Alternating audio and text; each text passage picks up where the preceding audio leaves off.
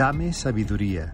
Mensaje de la palabra de Dios por el pastor Israel Sanz en la Iglesia Evangélica Bautista de Córdoba, España, 13 de noviembre de 2022.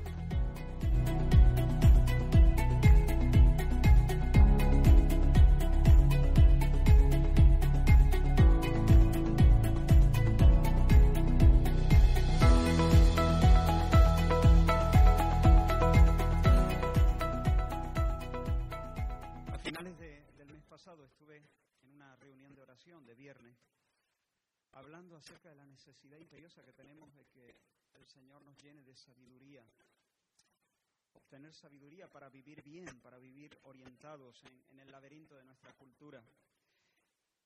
Aunque hace poco que, hablé de esto, quiero retomar algunas de las cosas que dije, quiero de hecho repetir algunas de las cosas que dije, eh, porque considero que es importante para toda la iglesia y claro, dado que el grupo los viernes es mucho más reducido, creo importante que podamos recibir estas cosas y luego quiero también ampliar.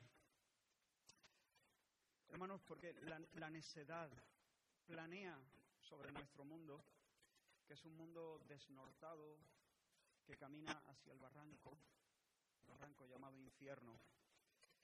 Y en esta hora hay tantos, tantos entendimientos ofuscados, tantos entendimientos embotados. Se necesitan sabios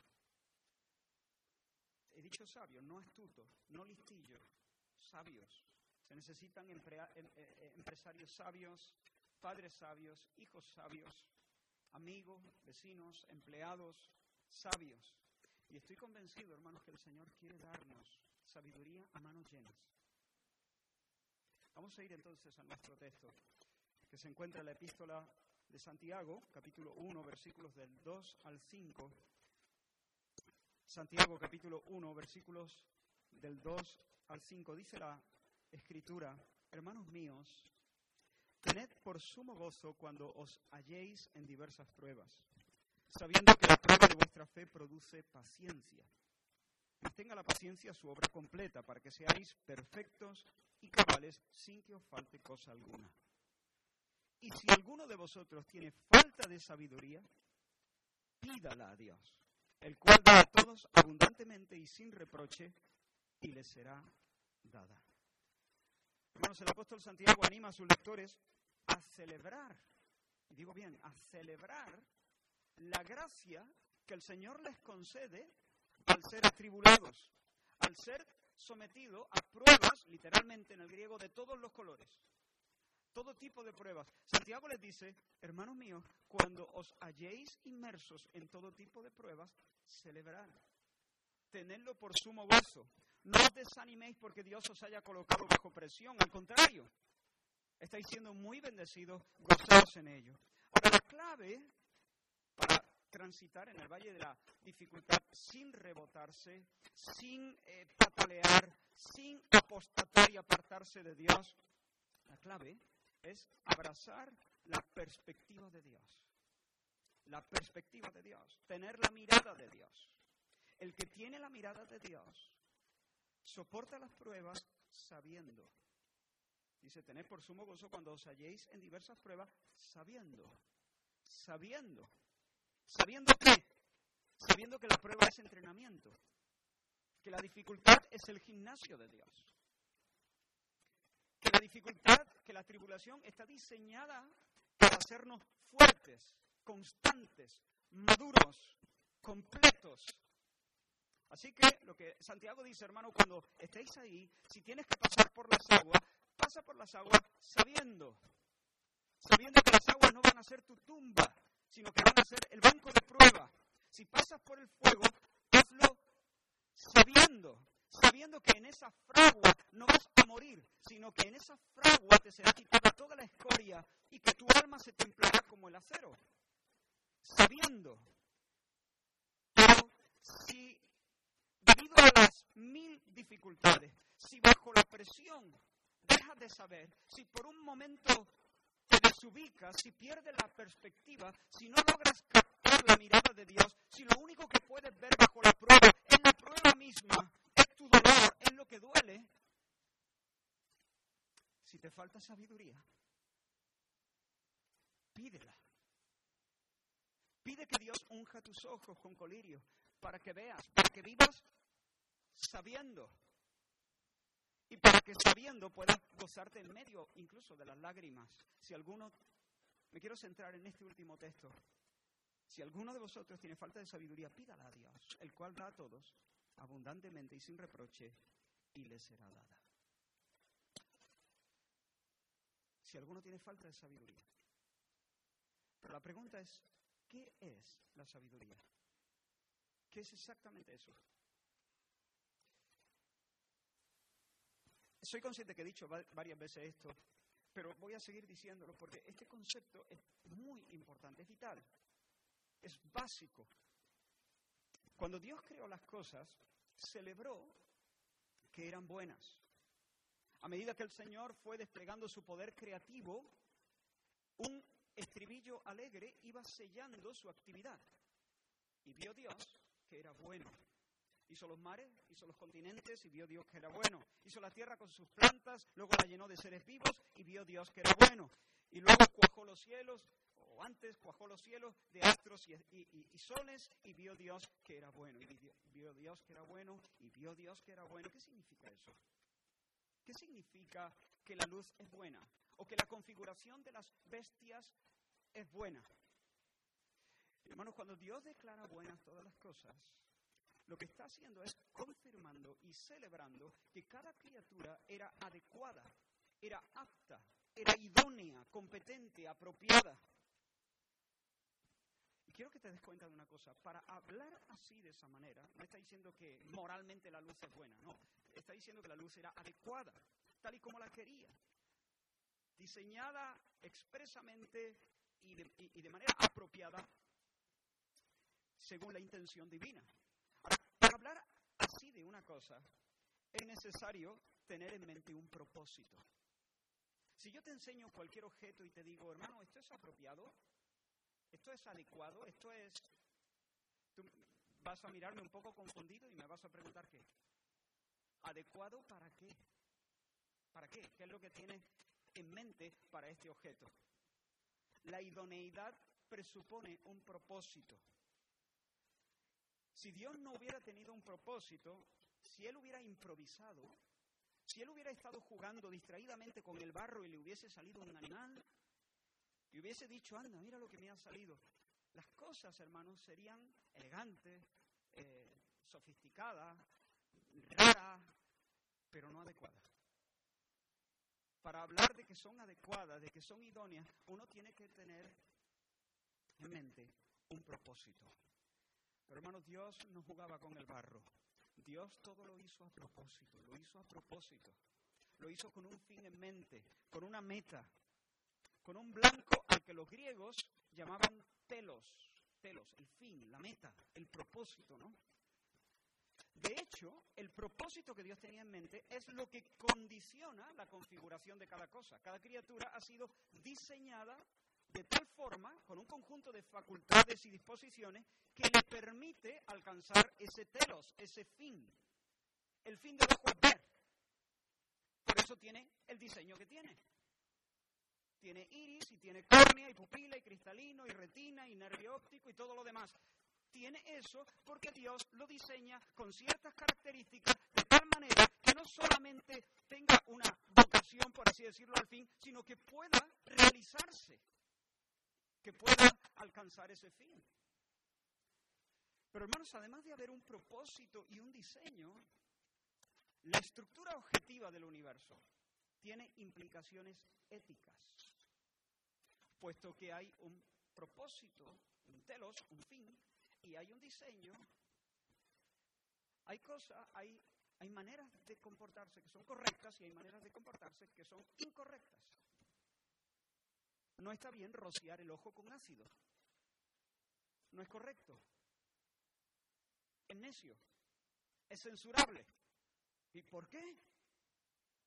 Sencillo. Porque atenta contra la vista. Porque le impide al ojo alcanzar su fin. Porque es un palo en la rueda en, en cuanto a la realización del ojo, por así decirlo. Como digo, es un maltrato y es una necedad. Dicho esto entonces, ¿qué es la sabiduría? La sabiduría es el arte de vivir bien. El arte de vivir bien, sencillo. Ahora, sencillo decirlo. ¿Qué es vivir bien? ¿En qué consiste la buena vida?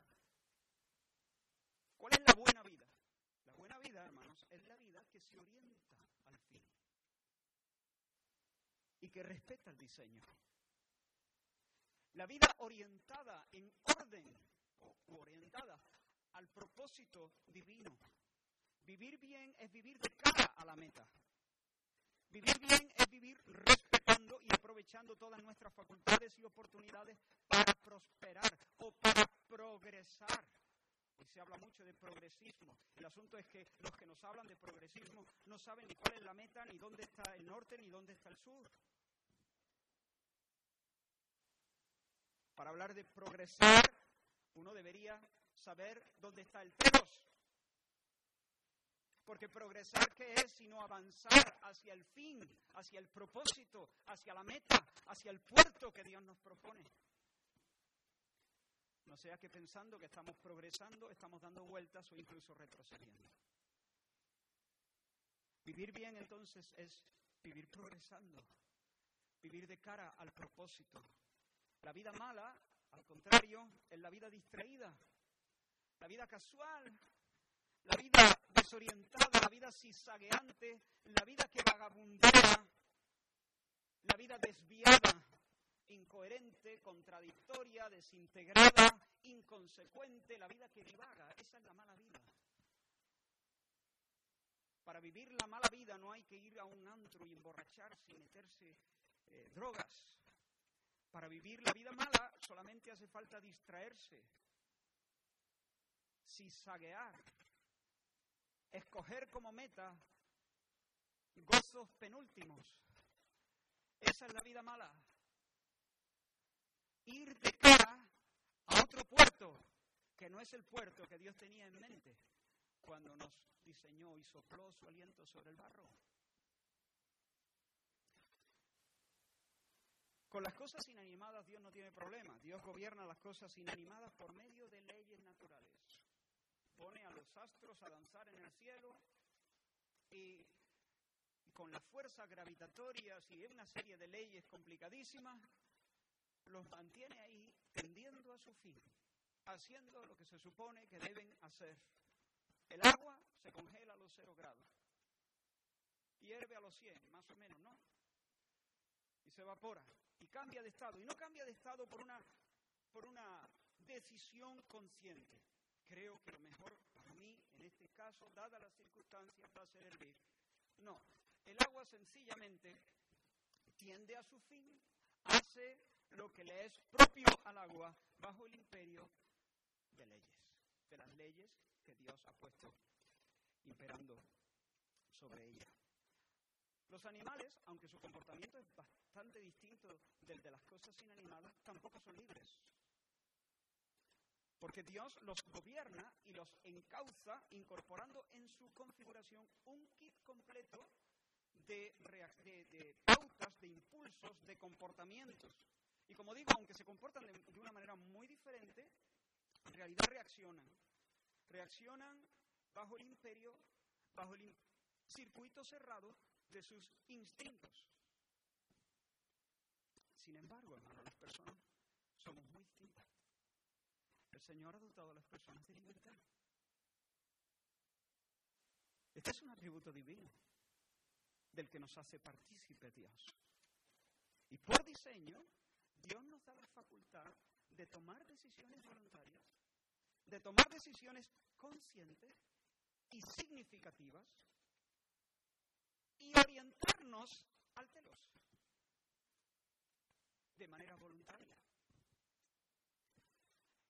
No podemos cambiar el fin, no podemos cambiar el telos, no podemos cambiar el puerto, el propósito. Pero sí podemos dar nuestro sí consciente. Podemos caminar en esa dirección. Podemos protestar, podemos desajustarnos, podemos escoger otros caminos. Pero la pregunta entonces es, ¿y cuál es el telos? ¿Cuál es el propósito? ¿Cuál es la meta que Dios nos propone? ¿Cuál es? El Catecismo Menor de Westminster comienza con esta pregunta. ¿Cuál es el fin principal del hombre? ¿Cuál es el fin principal del hombre? La respuesta que aquellos teólogos dieron a la luz de las escrituras a esta pregunta fue la siguiente. El fin principal del hombre, bien importante, es glorificar a Dios y gozar de Él para siempre. Podemos decirlo de otra manera también, glorificar a Dios gozando de Él para siempre. Gozar de Dios. Experimentar la vida eterna, que es lo mismo, la vida abundante. Participar del banquete trinitario. Participar del amor intratrinitario, es lo mismo. Disfrutar de la alegría de tener una limpia amistad con Dios, una santísima complicidad con nuestro Creador y nuestro Padre. El fin del hombre es, como dirían los antiguos, la fruición. Palabra tan rara, pero es bonita. La fruición es un gozo, el estallido de un gozo puro el estallido, un gozo intensísimo en el corazón, el placer, ese es el fin del hombre, el placer más intenso, el placer más puro, la felicidad más redonda, ese es el fin del hombre, la felicidad en Dios. el fin del hombre es, mira este concepto, mirar al Padre con los ojos del Hijo y encontrar allí la fiesta de nuestro corazón. O lo digo de otra manera, mirar al Hijo con los ojos del Padre y encontrar allí toda nuestra alegría. Eso es felicidad. ¿Quieres felicidad? Dile, Señor, dame el ver al Padre con los ojos del Hijo. Eso me basta, como dijo Felipe, eso nos basta. O dame el ver la gloria del Hijo, la belleza del Hijo con los ojos del Padre. Eso es todo. Ahí está todo. Ese es el fin del hombre. Sentir el gozo de Dios. Conocer en cierto grado la felicidad divina. Disfrutar de Él. Y disfrutando de Él, darle gloria al reflejar sus perfecciones. Nosotros hemos sido hechos como imago de la imagen de Dios somos imagen de Dios. Dios nos configuró de tal forma que podamos hacer dos cosas. Disfrutando de Él, podamos reflejar sus perfecciones en algún grado, no de un modo perfecto, pero reflejar sus perfecciones, reflejar su belleza, es decir, ser como un espejo delante de toda la creación, ser un espejo de la belleza de Dios, igual que cuando Moisés descendió del monte, en su rostro se reflejaba algo del brillo y de la intensidad y de la pureza de Dios, nosotros estamos hechos para vivir por los siglos sin fin, reflejando la gloria de Dios y, además de reflejar la gloria de Dios, ser imagen de Dios implica representar a Dios, reflejar a Dios, representar a Dios. Es decir, ser sus virreyes, reinar con Él, ser sus delegados, reinar en su nombre. Así que ese es el fin del hombre. Existimos, si tuviera que ponerlo en una frase, existimos para el éxtasis con Dios y para su fama. Para el éxtasis con Dios y para su fama. Ese es el telos. Ahora, la verdadera sabiduría, entonces, requiere que lo podamos discernir, que lo podamos saber, que lo podamos ver, que podamos tener delante de nosotros ¿Cuál es el fin para que estoy aquí? ¿Para qué he sido hecho? ¿Para qué se me, se me, se me, se me da la, la siguiente respiración? ¿Por qué mi corazón sigue latiendo? Porque Dios me tiene y me sustenta, me ha creado y me sostiene para que yo encuentre el éxtasis con Dios, participando del banquete del amor trinitario y sea imagen de Dios por los siglos sin fin, reflejando su belleza y gobernando su nombre.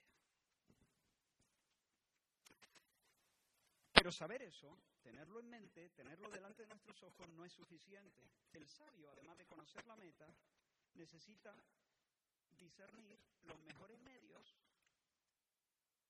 para progresar, para dar pasos hacia, hacia la meta Entonces, sabiduría es la capacidad de tomar aquellas decisiones que mejor nos conducen a alcanzar el buen propósito que estaba en el corazón de Dios cuando nos creó.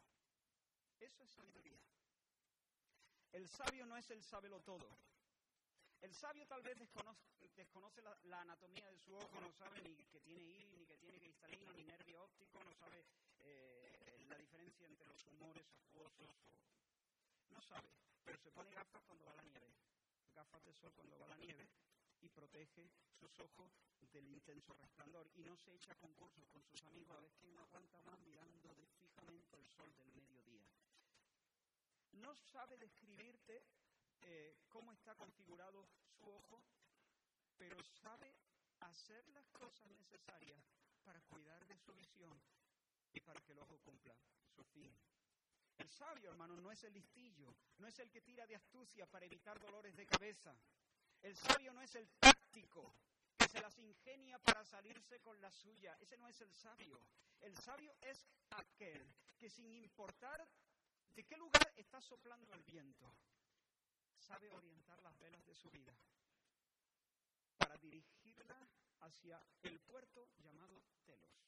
Que sopla el viento por aquí, de este costado, mueve la vela. Que sopla del otro costado, orienta la vela. Pero sopla el viento por donde sopla el barco, siempre se dirige al mismo puerto, no cambia de puerto. La vida no zigzaguea. Cuando Moisés, hecho ya grande, dice el escritor de Hebreo, rehusó llamarse hijo de la hija de Faraón, escogiendo antes ser maltratado con el pueblo de Dios que gozar de los deleites temporales del pecado, fue sabio. Seguramente los que lo conocían en medio de su generación dijeron, ha perdido el juicio. Pobre Moisés, ¿qué le ha pasado?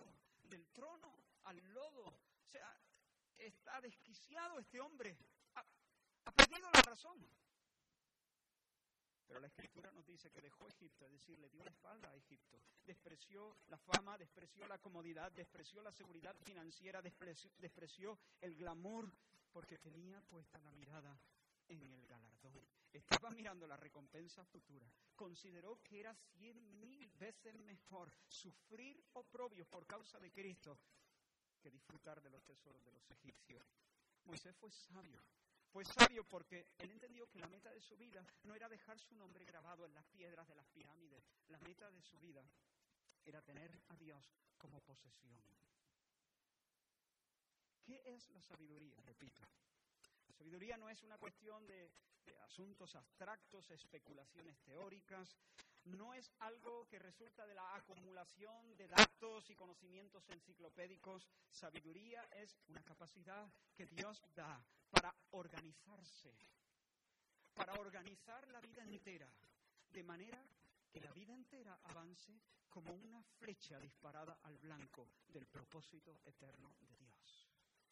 Sabiduría es el don para organizarse, organizar la vida entera acomodar las cosas para que todas formen una punta de flecha y que la, y, que la vida avance al cumplimiento de los deseos, de los designios de Dios, del telos que el Señor fijó para nosotros antes de decirse a la luz. Y nuestro texto dice, si alguno tiene falta de sabiduría, pídala a Dios, el cual da a todos abundantemente y sin reproche y le será dada. Quiero preguntaros, ¿alguno se identifica con este, si alguno tiene falta de sabiduría? ¿Alguno dice, yo, yo, yo soy uno de esos que tiene falta de sabiduría? Yo, hermano, yo levanto la dos manos y doy salto. Yo tengo falta de sabiduría. Me identifico plenamente con esta descripción. Tengo, falta tengo mucha falta de sabiduría. Necesitamos sabiduría desesperadamente. En primer lugar, Necesitamos sabiduría como cristianos, pero déjame decir algo a quienes todavía no han experimentado la salvación. El hombre natural, de fábrica, como hijos de Adán y Eva, el hombre natural es un topo.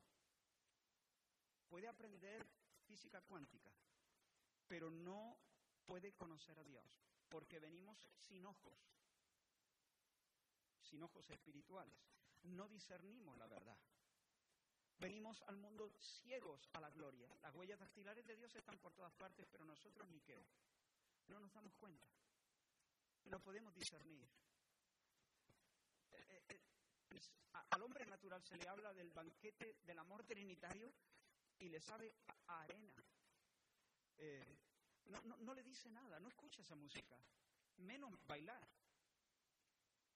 El pecado nos, nos entontece, como dice Pablo a los romanos, como está escrito, tomando una cita del Antiguo Testamento, no hay justo ni aún uno, no hay quien entienda, no hay quien entienda, no hay quien busque a Dios. Nosotros, el hombre natural traza el sendero, hace sus planes, mira el camino y dice, perfecto, es un camino derecho, es un camino derecho a la gloria, Y el Señor le dice, hay caminos que al hombre le parecen derecho, pero su fin es muerte. Es un camino de muerte.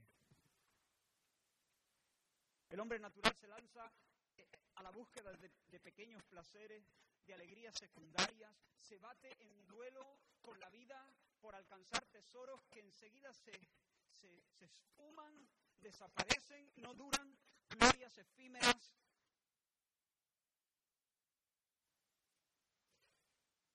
Pero yo sé que la mayoría sois creyentes.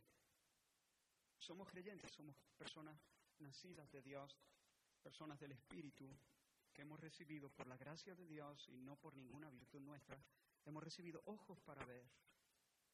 El Señor ha puesto nuestros pies en un camino llamado camino de santidad.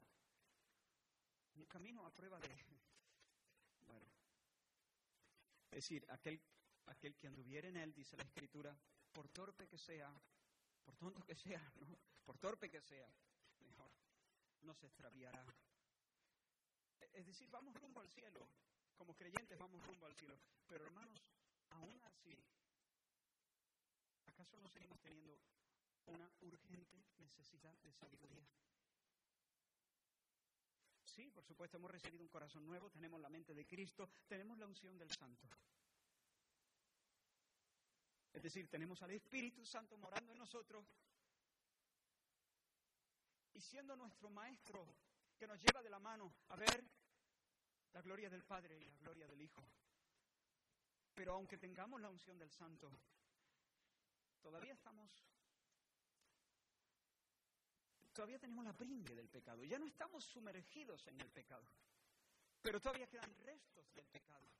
Este chapapote en el que antes estábamos sepultados, pero que ahora ya no, ya, ya somos libres del pecado, pero todavía nos mancha, todavía estamos pringosos, por así decirlo.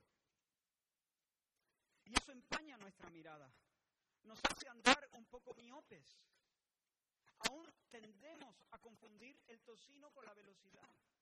¿O no te pasa? ¿No confunde a veces el tocino con la velocidad? Aún tenemos que resistir en nuestros propios corazones hacia el pecado. ¿O no? ¿O no, o no, ves en tu corazón de tanto en tanto ciertos resortes que son tendencias suicidas hacia el pecado, hacia la necedad, Todavía, aún habiendo nacido de nuevo, tendemos a engañarnos, tendemos a hacernos trampas a nosotros mismos. ¿No es verdad que a veces, con frecuencia, no digo a veces, con frecuencia,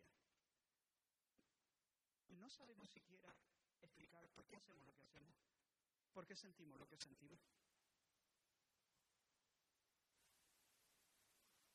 ¿No te has encontrado a ti mismo confundiéndote a ti mismo? No te has dicho a ti mismo, yo, me confundo. Yo me confundo a mí mismo. A veces hablamos así de otro, esta persona me confunde. el que más confunde a Israel es Israel.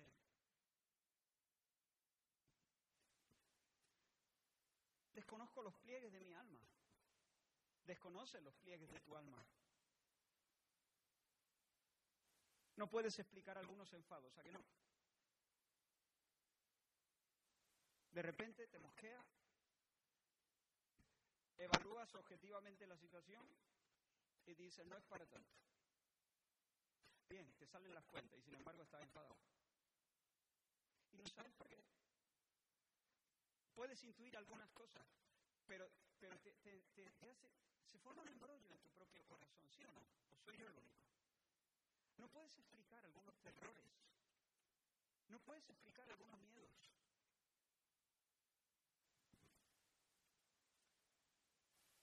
El salmista dice, ¿quién podrá entender sus propios errores? Manda otro. ¿Quién podrá entender sus propios errores? Líbrame de los que me son ocultos. Preserva también a tu siervo de la soberbia, que no se enseñoren de mí. Entonces seré íntegro y estaré limpio de gran rebelión.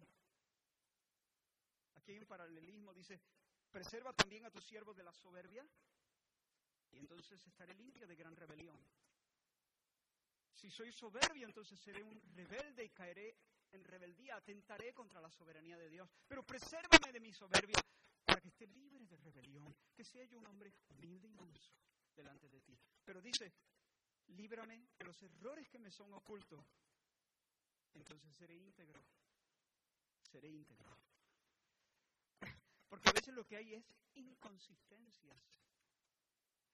No somos coherentes. Nos desintegramos. Hay un amasijo de cosas chocando entre sí, de deseos chocando entre sí dentro de nosotros. Sentimos tirones para todos lados. Y, eso hace que, no, que no vivamos de manera compacta, coherente, integrada, que no formemos flecha, por así decirlo. Señor, ¿quién puede entender sus propios errores? Yo no, no puedo entender mis propios errores, me son ocultos. Recuerdo un episodio que, leí hace tiempo que sucedió con este empresario Henry Ford en una de sus fábricas. Tenían un generador, esto, es verídico, tenían un generador que se, se rompió y no sabían cómo arreglarlo, no sabían qué estaba pasando con la máquina. Así que llamaron a un especialista, Charles Steinman, Steinman o algo así, eh, de origen alemán, radicado en los Estados Unidos. Estaba trabajando, creo, con la General Motors. Este hombre era enanito y jorobado y una eminencia. Nadie como él conocía estos motores, así que lo contrataron. Y Steinman llegó, pidió que solamente le dieran una especie de catre eh, una libreta, algo para tomar notas y que lo dejaran solo. Estuvo dos días y dos noches, según se cuenta, dos días y dos noches contemplando la máquina. Y luego llamó a, em, algunos empleados y les dijo que le trajesen una escalera y una tiza. Con dificultad subió a la escalera, alcanzó cierta altura de la máquina, hizo sus cálculos eh, y marcó con la tiza. Y entonces luego dijo que a esa altura de la máquina le cambiase no sé qué cosa de la bobina. Y así lo hicieron. Y enseguida la máquina se puso a funcionar bien. Un tiempo después, o unos días después, llegó la factura a Henry Ford, 10 mil dólares. Y Henry Ford, pues, mandó una nota de vuelta a Stateman donde muy amablemente le daba las gracias por los servicios prestados y le pedía que por favor detallase la factura, que se la detallase. Esta fue la nota que le envió Steinman. Un dólar. Hacer marca con tiza. 9.999. Saber dónde hacerla. Total, 10.000 dólares. Exacto, hermano. Marcar con tiza es fácil. El tema es saber dónde hacerla. Y yo no sé hacer dónde, yo no sé dónde hacer la marca a veces en mi vida. No sé a qué altura. No sé a qué altura falla. No sé dónde hay que hacer el ajuste. No sé si hay que apretar o que que soltar. A veces no sé. No digo que nunca sé. El Señor nos ayuda, nos da sabiduría, hay principios. pero hay ocasiones donde uno se ve así. El Señor sí, el Señor sabe dónde hacer la marca. Y la factura que Él nos manda es un abrazo y un beso. Gratis, gracias nos da.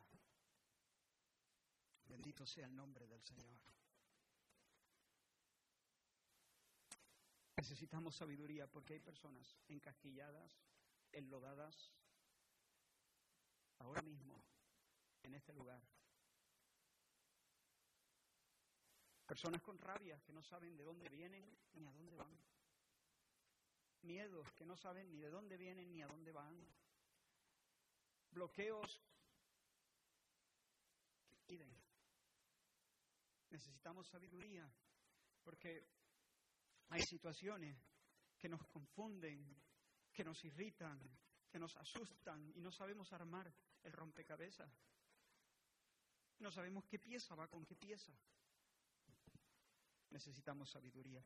Y necesitamos sabiduría también porque además de que por los restos de nuestro pecado somos miopes y no sabemos dónde hacer la marca, aunque seamos de Dios, aunque nuestra patria sea el cielo, aunque vayamos rumbo a la meta, todavía este mundo, esta ciudad caduca, intenta seducirnos y, e intenta darnos forma. La Biblia llama mundo no a la tierra, la tierra es, es del Señor y la tierra es nuestra heredad y la tierra será recuperada. La Biblia llama mundo a otra cosa, la, llama, la Biblia llama mundo a un sistema anticristo a la versión humana del paraíso perdido, un cielo alternativo que el hombre quiere construir por despecho. Ahí te quedas con tu paraíso, Dios, que nosotros ya no hacemos uno. Un paraíso del hombre por el hombre y para el hombre. Una ciudad anticristo que descarta a Dios, que descarta su gracia, que descarta su reino. Y el mundo, hermanos, el mundo está loco, loco. El mundo está loco. Te lo demuestro. Respondiendo el gobernador, dice la escritura, Mateo 27, el gobernador Poncio Pilato. Respondiendo, el gobernador Poncio Pilato les dijo, ¿a cuál de los dos queréis que os suelte? ¿Cristo o Barrabás? ¿Qué dijo el mundo? A Barrabás. El mundo está loco. Loco. Woody Allen si me dan a escoger entre Dios y el aire acondicionado, me quedo con el aire. Wendy, si crees totalmente en ti mismo, no habrá nada que esté fuera de tus posibilidades. Te lo estoy diciendo, el mundo está loco. Dios ha entontecido la sabiduría de los sabios, dice la Escritura. Pues hermanos, este mundo que delira quiere inyectarnos sus mantras dictarnos los valores que debemos abrazar, quiere marcarnos la pauta, quiere que nosotros bailemos al son que marca, quiere domar nuestros espíritus y empequeñecerlos, quiere proponernos otras metas que en lugar de buscar la patria, echemos el ancla en una posada cualquiera.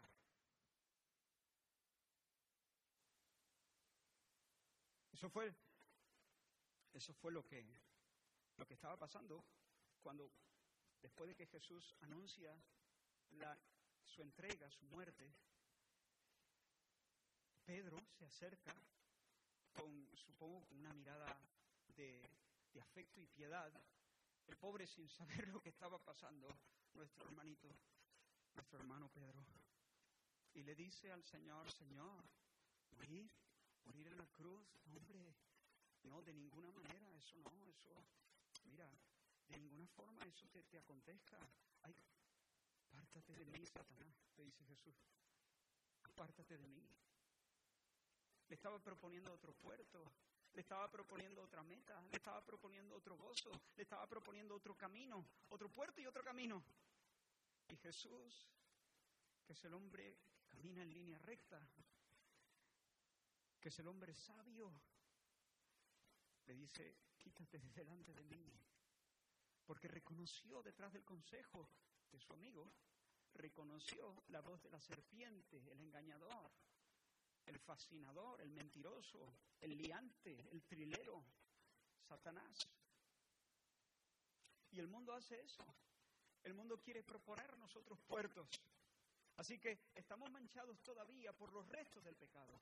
No estamos gobernados por el pecado, pero todavía influidos por el pecado. Y eso hace que seamos miopes y no sepamos dónde poner la marca. Estamos bajo la influencia, la, la lluvia radioactiva de esta cultura, de este mundo, de este sistema que nos, que nos quiere envenenar, que nos quiere poner en el molde, que nos quiere a todos vestir iguales para que vayamos de cabeza al barranco y nos postremos ante la estatua de Nabucodonosor. Pero además, tenemos un enemigo que nos ronda, hermanos. El apóstol Pedro dice, sed sobrios. El apóstol Pedro lo aprendió, aprendió.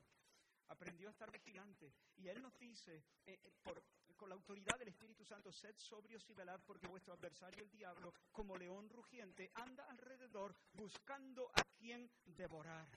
El Señor nos enseñó a orar de esta manera y no nos metas en tentación. Mas líbranos del mal. Otras versiones dicen del maligno. Líbranos del maligno. Dice, una versión que, que consulté lo dice de esta manera. Y cuando vengan las pruebas, no nos permita que ellas nos aparten de ti. Y líbranos del poder del diablo. Cuando vengan las pruebas, no nos permitas que ellas nos distraigan, nos aparten de ti. Y líbranos del poder del diablo. ¿Y cómo Dios nos libra del poder del diablo? Bueno, de muchas maneras. Pero a veces tenemos la, tentación a pensar que lo hace de manera directa, eh, apartando de un empujón al diablo. A veces Dios lo hace así, pero muchas veces no. Muchas veces lo que hace, yo diría con más frecuencia lo que hace, es insuflándonos sabiduría, dándonos su mirada, dándonos perspectiva, que nosotros podamos decir, silencio, apártate de mí, Satanás, que me eres tropiezo. No pones la mira en las cosas de Dios y yo tengo la mira en las cosas de Dios. Voy camino al cielo y quiero avanzar como una flecha disparada al blanco de los propósitos.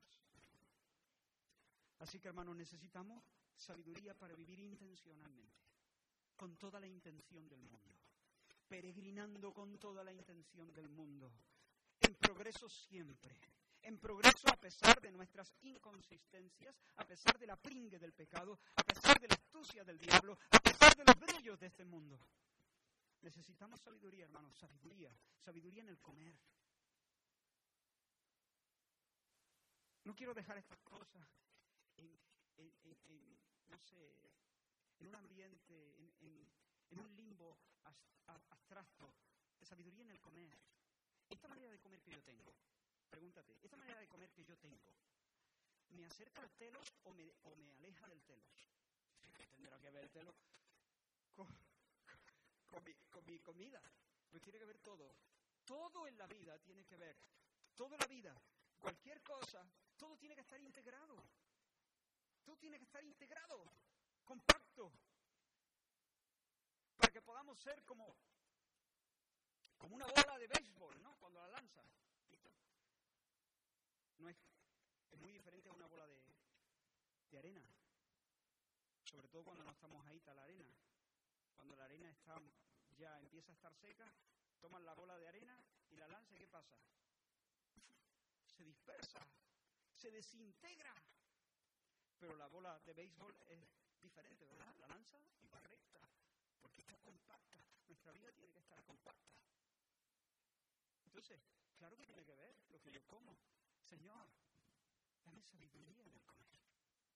Dame sabiduría en el vestir. Esta manera de vestir me ayuda a alcanzar el telos. Recuerda que hemos dicho que nosotros somos reflejo, espejo de Dios. Estamos puestos para reflejar algo de la hermosura de su santidad. Esta manera de, de vestir me ayuda a cumplir mi rol como, como imagen de Dios como representante de Dios y como reflejo de Dios, como espejo de su gloria? Por ejemplo, podríamos hablar mucho del comer o podríamos hablar del vestir, pero no es el propósito de este mensaje el tiempo está avanzando rápido. La mayordomía del tiempo. ¿Uso yo mi tiempo de tal manera que toda mi vida progresa? ¿O la manera en que estoy usando mi tiempo está haciendo un lastre, me está haciendo remar con un solo remo. ¿Qué pasa si remas con un solo remo? Bueno, está dando vueltas, ¿no? Esta manera de organizar mi tiempo. Señor, ¿hay sabiduría o estoy siendo un necio? El uso del dinero, el nivel de riqueza, de ropa, de muebles, de viajes, de pequeños lujos. Yo no estoy diciendo que comprarte algo nuevo sea pecado. Lo que estoy diciendo es que hagas inventario y que le preguntes al Señor, el nivel de... ¿Necesito yo tres trabajos, Señor? ¿Es sabio? ¿Me distrae o me ayuda? ¿Me lanza al blanco o me entorpece? A lo mejor sí, a lo mejor en este momento tienes que, asumir los tres, porque bueno, tal y como está a veces el mercado, uno tiene que comer y tiene que... Bien, yo, no, no estoy entrando ahí ahora. Lo que te estoy diciendo, hermano, es que no podemos vivir al tuntún, no podemos vivir... Eh, tenemos que ser intencionales, tenemos que decir, Señor, sabiduría, sabiduría. ¿Está bien que yo viva en este nivel de riqueza? ¿O es mejor que viva aquí y que eh, maniobre en mi vida de otra forma, de tal manera que voy a, no caminar o arrastrar los pies, sino volar hacia el telos? Voy a correr con más agilidad, con más entusiasmo.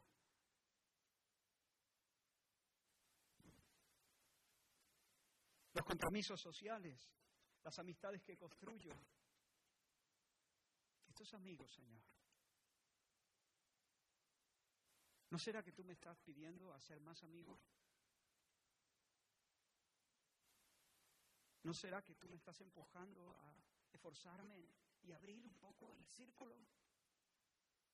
¿O no será, Señor, que tú me estás llamando a que me aleje de estas personas?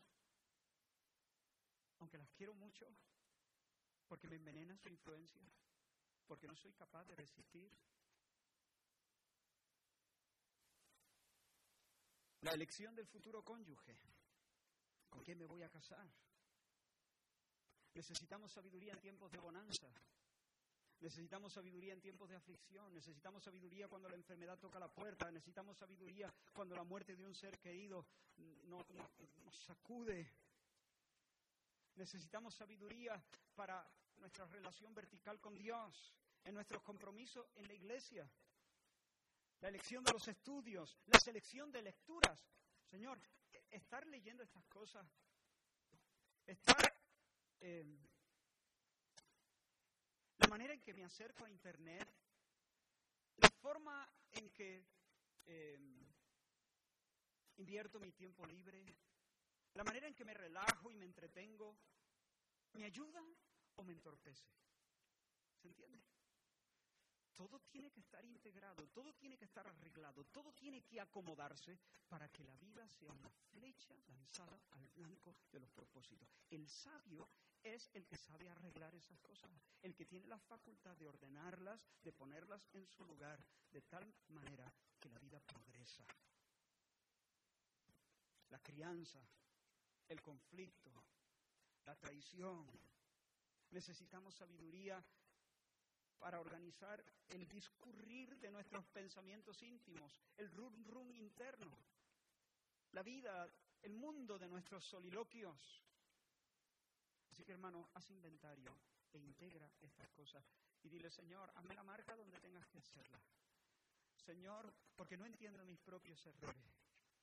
Ah, pero Señor, haz la marca y ayúdame para que todo esté bien ordenado. Y bien ordenado es dispuesto en orden alteros, al fin. Si alguno de vosotros tiene falta de sabiduría, pídala a Dios, el cual da a todos abundantemente y sin reproche, y le será dada. No dice que el que tenga falta de sabiduría se contente con la poca que tiene, de, todo tiene que haber la vida, gente sabia, gente necia, y Dios ama también a los necios. No dice eso. No dice eso. Tampoco dice el que esté falto de sabiduría haga un curso a distancia, que se siente a los pies de Platón y Aristóteles, Jordan Peterson o lo que sea. No, no dice eso. independientemente de que podamos sacar ciertos beneficios de leer algunas cosas, por supuesto, pero no dice eso. La propuesta del Espíritu Santo tampoco es que te embarques en un viaje interior hacia eh, tus entrañas para buscar en lo más recóndito de tu ser la respuesta que estás buscando. No dice eso. Esos son pamplinas. Tú no sabes dónde tienes que hacer la marca. La verdad no está en tu interior.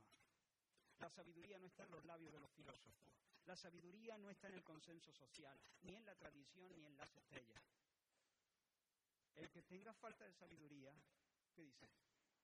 Que la pida a Dios, porque Él es, como dice el apóstol Judas, y el apóstol Pablo también lo dice, creo, en un par de ocasiones, Él es el único y sabio Dios. Él es el único y sabio Dios. Y Él es la fuente de la sabiduría. Dice Job, con Dios está la sabiduría y el poder. Suyo es el consejo y la inteligencia. Bendito sea el nombre del Señor. Con Dios está la sabiduría y el poder. Suyo es el consejo y la inteligencia. En el Dios Trinidad, como se nos dice del Cristo, están escondidos todos los tesoros de la sabiduría y del conocimiento. Pero el Señor no solamente es el único y sabio Dios y la fuente de la sabiduría, sino que el Señor está deseoso de compartirla con los suyos. Hay atributos que los atributos divinos que los teólogos han llamado atributos incomunicables, porque son perfecciones de Dios que Él no comunica con nadie, que no las comparte. Este, son rasgos de su deidad.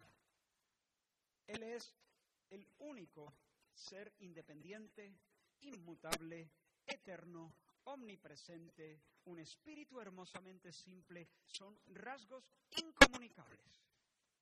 Pero hay otros atributos en Dios que los teólogos llaman atributos comunicables, porque Él se goza en participar de ellos, en participar a otros de esos atributos. Los comunica en cierto grado, no de manera absoluta, pero en cierto grado. Y la sabiduría es una de esas perfecciones que Dios nos convida. Dice el primer libro de los reyes que Toda la tierra procuraba ver la cara de Salomón para oír la sabiduría que Dios había puesto en su corazón. Que Dios había puesto en su corazón. El Salmo 25 nos dice, bueno y recto es el Señor, por tanto, Él enseñará a los pecadores el camino, enseñará a los pecadores el camino, encaminará a los humildes por el juicio y enseñará a los mansos su carrera. El Salmo 32 dice, te haré entender y te enseñaré el camino que debes andar. Sobre ti mis ojos. Otra versión lo dice a ti, así, velaré por ti. Sobre ti fijaré mis ojos, velaré por ti, te estaré cuidando y te haré eh, entender el camino por el que debes andar. Otra versión lo dice así, te voy a instruir, te enseñaré el camino, te cuidaré, seré tu consejero. Seré tu consejero, dice la palabra. Hermanos, esa es nuestra herencia. Eso no se lo dijo Dios a los conejos. A los conejos Dios los dotó con un instinto que les es suficiente para cumplir su rol en el mundo de Dios. Cuando los hizo, Dios no le da instrucciones a los conejos, le da campo, campo, para que corran. Ya ellos llevan incorporado el disco duro de, de los instintos. Pero a nosotros no, a nosotros no nos puso ese disco duro. A nosotros nos hizo dependientes a su voz. Y nuestro diseño no es inferior, es muy superior al diseño de los conejos. No traemos dentro de nosotros codificada eh, eh, eh, los impulsos hacia el telos. No, a nosotros se nos da audiencia con el Creador. A nosotros se nos invita a conocer al Señor como el admirable consejero, como dice Isaías. Se nos propone vivir conversando con el único y sabio Dios. A los conejos no. A los conejos no se les da audiencia, se les da instinto. A nosotros se nos convida a venir delante de Dios y tomar de su plenitud gracia sobre gracia, sabiduría sobre sabiduría, consejo sobre consejo. A nosotros se nos da la experiencia de verificar que Dios es veraz cuando nos dice, cuidaré de ti y seré tu consejero. Yo te aconsejo. Y hermanos, a Dios le encanta tomar a personas simples y darles inteligencia espiritual. A Dios le encanta, Él se goza en tomar a un joven inexperto y llenarlo de discreción y llenarlo de prudencia y hacerlo más sabio que los viejos. Pero Él quiere que le pidamos. Él quiere que fijemos nuestros ojos en aquel que fija sus ojos en nosotros. Él dice, sobre ti fijaré mis ojos y nosotros debemos decir, bueno, Señor, pues yo también te miraré. No de la misma manera, tú me cuidas y yo te busco. Él quiere hacernos partícipes, hermanos, de su sabiduría, pero quiere hacernos partícipes de su, de su sabiduría como resultado de una relación cara a cara, de una amistad. Por lo tanto, hermanos, como dice el escritor de Hebreos, acerquémonos pues confiadamente al trono de la gracia para alcanzar misericordia y hallar gracia para el oportuno socorro. Así que eleva tu rostro a Dios, hermano, y dile, aquí vengo de nuevo, Señor en mi pobreza, en mi pobreza. No sé dónde hacer la marca. Dependo de ti. Así debe ser. Así quiero que sea. De hecho, Señor, disfruto de que así sea. Carezco del consejo que necesito. Esa sabiduría que necesito mana de tus labios y por eso vengo para poner mi oído en tus labios. Y yo sé que tú no me despachas con las manos vacías, porque si no me has negado a tu hijo, tampoco me negarás tu palabra. Y además sé que no me reñirás, no me vas a reprochar nada, porque de nuevo recurro a ti. No me vas a decir, ya estamos, ya estamos otra vez. No me vas a decir eso, Señor, porque he leído en tu palabra tu invitación y sé que me estabas esperando. Señor, sé que me acerco a un trono, pero me acerco con confianza, porque el emperador que lo ocupa es mi Dios y mi Padre. Y como la madre mira a su niño que juega en el parque y no le quita ojo de encima, tú no me has quitado tus ojos de encima a mí en todo el trayecto, en toda mi vida. Señor, dame sabiduría, dame un corazón entendido, dime cómo, dime qué, Dime cuándo, dime cuánto, para que mi vida no se enmarañe, Señor. Para que mi alma no se empache de mundo, para que no me engolfe, para que en todo momento, bajo el golpe del viento de las modas, bajo el influjo caprichoso de este tiempo, yo pueda saber, por tu gracia, cómo, cómo debo disponer las velas, cómo debo arreglarlas, para que mi vida siga en línea recta hacia el premio del supremo llamamiento de Dios en Cristo Jesús. Señor, separado de ti, soy una nada, una nada con pecado encima. Pero como dice el segundo libro de Samuel, tú eres mi lámpara, mi Dios, quien alumbrará mis tinieblas. Contigo desbarataré ejércitos y con mi Dios asaltaré muros ensanchas mi camino, tú haces mis pies como de sierva, tú me haces estar firme en los riscos del día malo.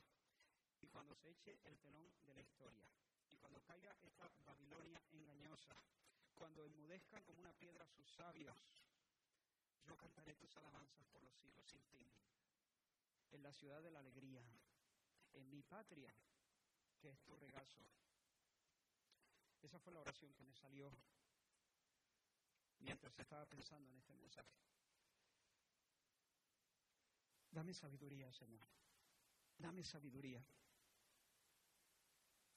Hemos dicho, y termino, llego a la parte final, pero no puedo terminar este mensaje así porque sería un mensaje malo, sería un mensaje incompleto, sería un mensaje suspendido, colgado en, en la nada.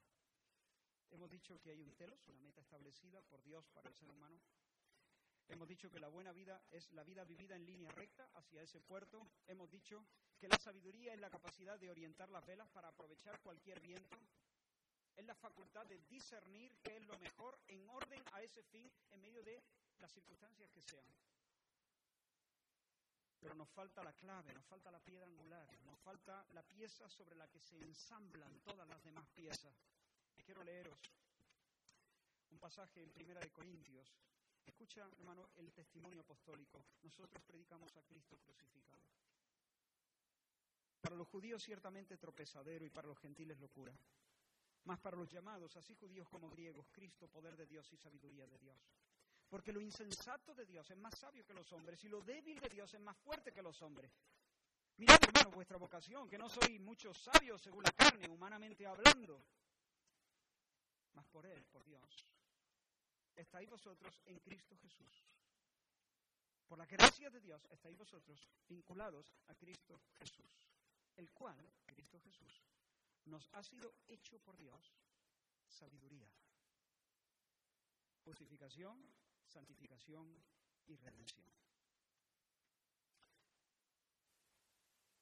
Creo que este versículo se debe leer como, como algunas versiones eh, lo, lo proponen, de esta manera.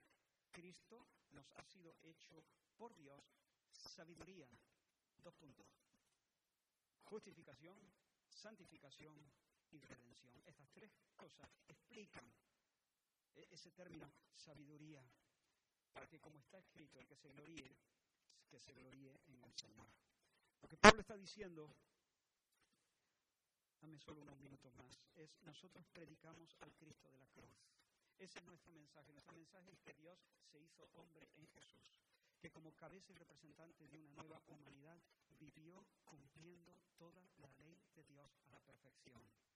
Que en la cruz, tomando nuestro lugar, soportó los rigores del infierno pagar por nuestros pecados soportando la maldición que nosotros merecíamos, que resucitó al tercer día, que ahora se sienta a la diestra de Dios como el profeta definitivo, como el sumo sacerdote definitivo y como el rey soberano, el único monarca. Para los judíos este mensaje es una blasfemia, Cristo crucificado, blasfemia.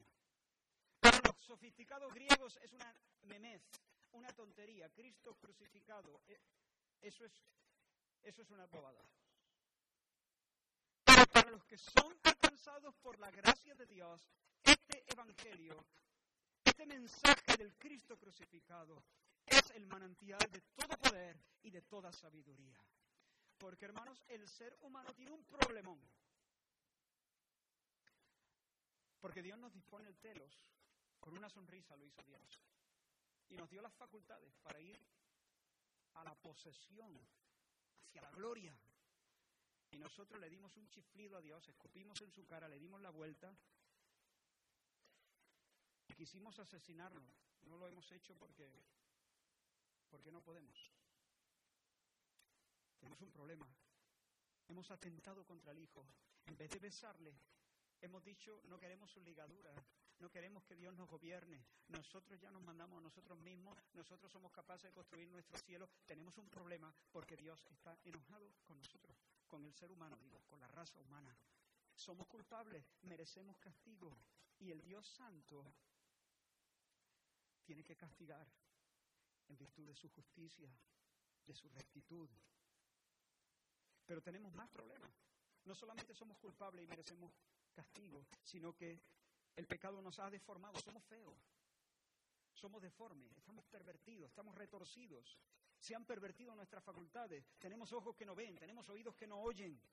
Nos hemos hecho inútiles, dice, dice el apóstol Pablo. Aún se hicieron inútiles. No podemos tener amistad con Dios, porque ni le, ni le oímos, ni le vemos, ni le entendemos, ni le podemos hablar.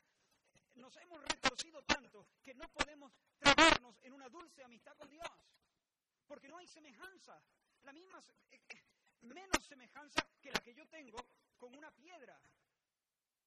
Un jarrón no puede ser mi amigo. Bueno, pues un ser humano nacido de Adán y Eva no puede ser amigo de Dios. Hay desemejanza, disconformidad, desacuerdo, discordia. Pero tenemos más problemas. Satanás nos ha hecho sus prisioneros y nos ha, nos ha metido en un laberinto llamado mundo. Y nos tiene allí de bufones Por lo tanto, necesitamos reconciliarnos con Dios. ¿Cómo? ¿Cómo? ¿Dónde se pone la marca? Necesitamos no solo reconciliarnos con Dios para escapar de la ira venidera, necesitamos transformación, necesitamos arreglo, necesitamos que se nos reconfigure, que se nos hermosee, que se nos vista bien, que se nos, que se nos reparen los oídos, nuestras facultades, que, que se recuperen. Necesitamos restauración para que haya concordia, para que haya acuerdo, para que haya semejanza, para que podamos caminar con Dios al aire del día. Y necesitamos rescate, necesitamos liberación, necesitamos que alguien rompa las cadenas, que nos levante el yugo del diablo, que le quite las armas al hombre fuerte y que nos deje salir libres. Esas son nuestras tres necesidades. ¿Qué hacemos? ¿A dónde vamos? ¿Hacemos yoga? ¿Qué hacemos? ¿Meditamos? ¿Nos damos con látigo? ¿Qué hacemos? ¿Estudiamos? ¿Nos, nos animamos unos a otros? ¿Penitencias? ¿Qué hacemos? ¿Dónde se hace la marca? ¿Cuál es el camino hacia estas cosas? Escucha de nuevo, pero gracias a Él, a Dios, ustedes están unidos, estoy leyendo ahora en la nueva versión internacional, están unidos a Cristo Jesús, a quien Dios ha hecho nuestra sabiduría.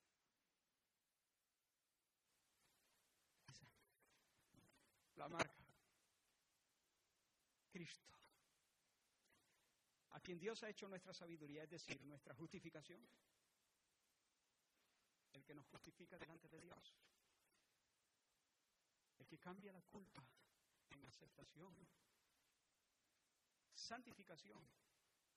El que nos recupera, el que nos hermosea, el que nos arregla, el que quita la deformidad, el que nos hace semejantes el que nos vuelve como Cristo, para que como Cristo podamos tener una relación con Dios. Y, redención, el que nos redime, el que nos rescata, el que nos liberta del poder del diablo, el que nos saca del laberinto llamado mundo. Él es nuestra sabiduría. Justificación, santificación y redención. Por lo tanto, cualquier sabiduría que sea verdaderamente sabiduría, empieza echando el ancla o con el abrazo del alma a Cristo Jesús. Y yo te invito, para terminar, a abrazarte con el alma a Jesús como tu única porción, como tu única sabiduría. Necesita justificación, reconciliación con Dios. Cristo. Dios te lo da como aquel que te reconcilia con Dios. Necesitas transformación, Cristo. El Cristo crucificado compró para ti también la gracia de la santificación. A tal punto que dice el que venciere, en, el último término, le daré una piedecita blanca y en ella escrita un nombre nuevo, el cual ninguno conoce sino aquel que lo recibe. Cuando se le cambiaba el nombre a alguien, era un símbolo de que había un cambio interno, un cambio de carácter, un cambio de propósito, un cambio... Bueno, pues al final, aquí en esta vida vamos siendo transformados, vamos siendo reconfigurados, vamos siendo eh, moldeados a la imagen de Cristo. Pero tenemos la promesa de que finalmente Dios nos nombrará con un nombre nuevo. Y eso indicará que hemos sido completamente redondeados, completamente terminados recuperados a cabalidad, para que ahora no haya una distancia, sino que haya afinidad y complicidad en el buen sentido de este término, complicidad con el Dios vivo y podamos ser sus amigos. Dile al Señor, iglesia, y amigos, si estás aquí todavía no lo has hecho nunca, si estás aquí todavía no has experimentado la visita de Dios y el milagro del nuevo nacimiento, yo te digo, piensa en el Cristo crucificado. Él es la, es dádiva, es el don de Dios para perdonar tus pecados, para transformar tu vida, para lanzarle, lanzarte en línea recta a la gloria. Y todos juntos podamos decir, no, agarrarnos Cristo. Queremos a Cristo. Queremos a Cristo. Mi alma se aferra a Cristo. Mi abrazo a Cristo. Vamos a terminar con un canto.